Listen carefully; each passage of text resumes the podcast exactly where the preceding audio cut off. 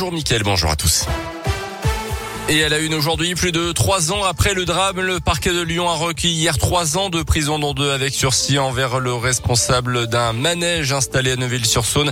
En mars 2018, un père de famille qui se trouvait sur le manège avec sa famille avait perdu la vie.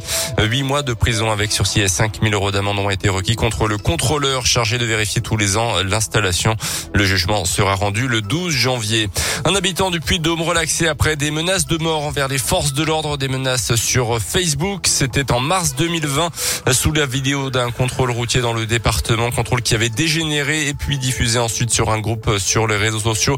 Il aurait posté un commentaire sans équivoque mais a toutefois assuré à la barre ne pas en être l'auteur. Il était jugé mardi devant le tribunal de Clermont. Son avocate a parlé d'un possible piratage de son compte selon la montagne.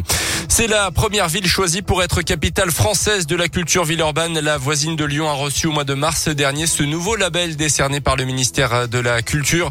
Au programme 800 événements répartis dans tous les quartiers de la ville, dont un festival entièrement créé par des jeunes de 12 à 25 ans. La ville de 150 000 habitants va accueillir de nombreuses créations, notamment un spectacle de la compagnie royale de luxe connue pour ses automates géants. Toutes les écoles de la ville seront associées aux différents projets allant de la danse à la musique en passant par le théâtre.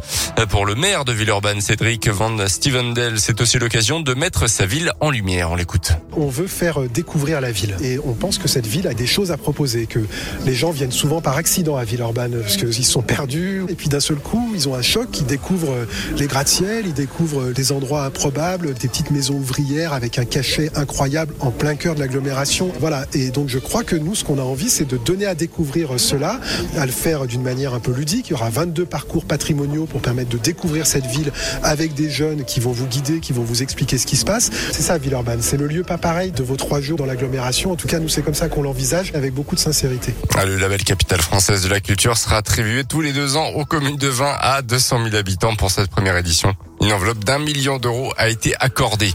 Dans l'actu également, Jean Castex attendu demain matin dans la métropole de Lyon, un déplacement du Premier ministre sur le thème de la politique de la ville.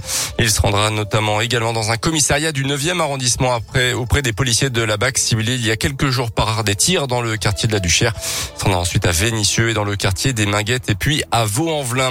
En basket, la défaite de la Gielbourg en Eurocoupe hier soir à Grande Canaria, un des favoris de la compétition. Une lourde défaite 79 à 49 contre l'équipe espagnole.